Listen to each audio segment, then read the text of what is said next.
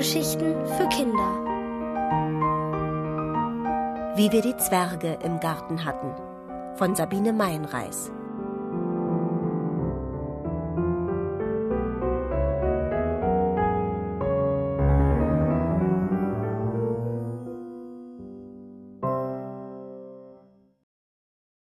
Der Reiter Als wir damals noch in dem Haus am Wald lebten, hatten wir einmal Zwerge im Garten. Zuerst nur einen. Sowas ist ja sehr selten, und es kam vielleicht nur daher, dass ich ein Haus aus Sand gebaut hatte und der Zwerg auf der Durchreise ein Nachtquartier suchte. Als ich am nächsten Morgen erwachte, war es trübe und kühl im Zimmer. Um mich herum rauschte es einschläfernd und ich lag ganz still.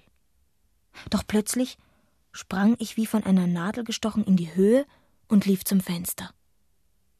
Oh, oh, oh, wie sah es draußen aus. Es goss in Strömen.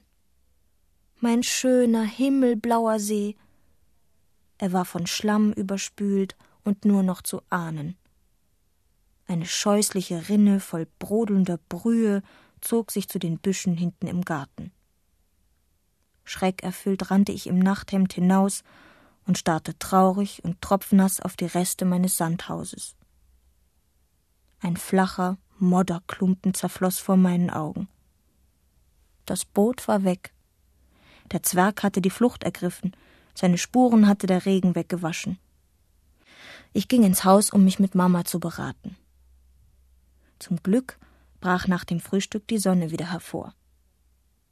Es machte mir richtig Spaß, in Gummistiefeln durch den Garten zu quatschen und Steine zusammenzusuchen. Ich musste unbedingt ein festeres Haus bauen, in dem der Zwerg vor jedem Wetter sicher war. Ich machte mich gleich an die Arbeit und deckte das neue Haus mit ein paar Fetzen alter Teerpappe ab.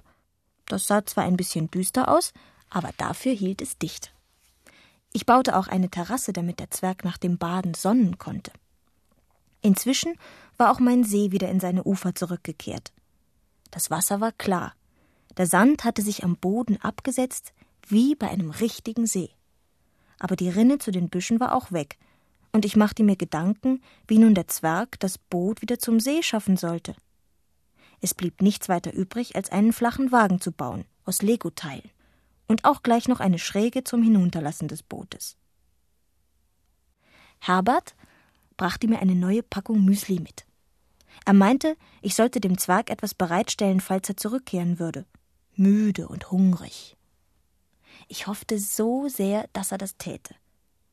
Nachts schlich ich noch zu der Nähschublade meiner Mutter, angelte den alten Fingerhut heraus und bohrte ihn, gefüllt mit Saft, in die Erde neben die Rosinen und Haferflocken vom Müsli. Diesmal weckte mich schon sehr früh das Geschrei sich streitender Vögel. Ich wickelte mich besser in meine Decke, die wieder mal quer lag, und versuchte weiter zu schlafen. Aber die Neugier trieb mich doch hinaus. Da fand ich die Vögel über dem Müsli. Wie musste sich der Zwerg gefürchtet haben? Die Meisen und Spatzen waren ja für ihn riesige, gefiederte Ungeheuer mit mächtigen Krallen und Schnäbeln. Das Boot war nicht da aber der Zwerg konnte auch auf anderem Weg zurückgekommen sein und hatte sich vielleicht irgendwo gar nicht weit von mir versteckt, um nun mit ansehen zu müssen, wie die frechen Vögel sein Frühstück aufpickten. Ich traute mich nicht, stark aufzutreten und machte mich ganz leicht, um ihn ja nicht versehentlich zu verletzen. Möglich war auch, dass er gerade mit den Vögeln gekämpft hatte, als ich sie so zetern hörte, und jetzt, da ich sie verscheucht hatte, Saß er unsichtbar? Denn am Tage machen sich die Zwerge unsichtbar. Auf seiner Terrasse und versuchte eine Haferflocke oder eine Rosine zu nehmen, ohne dass ich es bemerkte. Ich zog mich zurück. Ich wollte ihn nicht verunsichern, aber ich blieb doch so nahe, dass die Vögel sich nicht zu ihm trauten. Im Schuppen fand ich ein Stück Perlonnetz, mit dem wir mal mein Meerschweinchen eingehegt hatten. Das befestigte ich ungefähr in Bauchnabelhöhe, über dem Zwergengebiet. Meine Mutter fand, dass es nun leider sehr nach Karnickelstall aussah. Sie kann keine Netze und Zäune und überhaupt keine Art von Absperrung leiden, besonders wenn sie selbst dabei ausgesperrt wird. Mir macht es nicht so viel aus. Ich konnte auf den Knien unter dem Netz durchkriechen. Herbert versprach aber meiner Mutter zuliebe, am nächsten Wochenende eine Vogelscheuche zu bauen, damit wir auf das Netz verzichten könnten. Am Morgen rief er mich im Weggehen, um mir etwas Schönes zu zeigen. Das Boot war wieder da. Und auf seinem Deck und diesseits und jenseits des Sees auf dem Wege zum Haus lagen Gebrauchsgegenstände umher, wie sie auch meine Schlümpfe benutzten. Leuchter, Pistolen, Hüte und Degen. Und in dem kleinen Haus stand eine Schatztruhe mit Golddukaten. Der Zwerg war zurückgekehrt. Und er hatte anscheinend noch andere Zwerge mitgebracht. Jetzt begann eine Zeit, in der ich mit den Zwergen ganz vertraut und freundschaftlich verkehrte. Ich versorgte sie mit Essen und Trinken und beschützte sie. Und ich baute ihnen immer neue Dinge, die ihnen das Leben bei mir verschönern sollten. Eine Schaukel, einen Bootssteg, einen Sprungturm, sogar eine kleine Schleuse mit Wasserfall.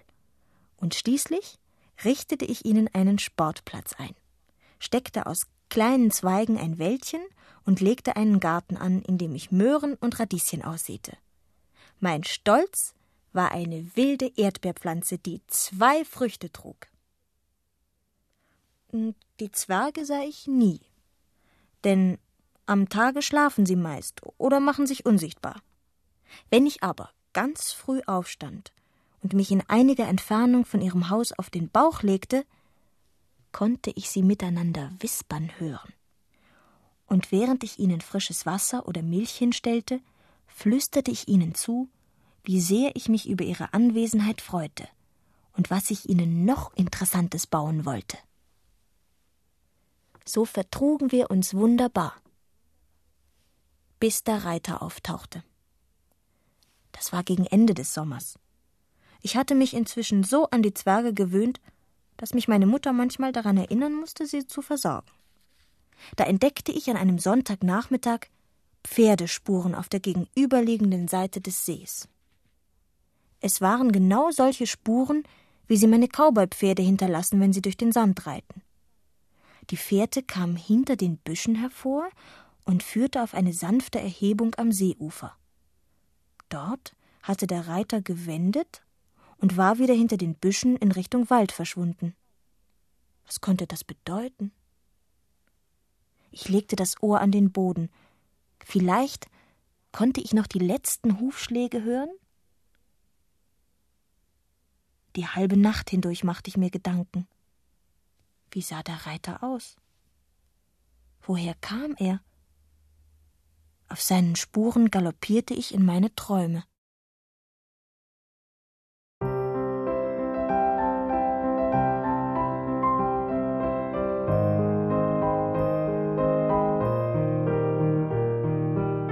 Ihr hörtet, wie wir die Zwerge im Garten hatten, von Sabine Meinreis, gelesen von Astrid Kors. Ohrenbär. Hörgeschichten für Kinder in Radio und Podcast.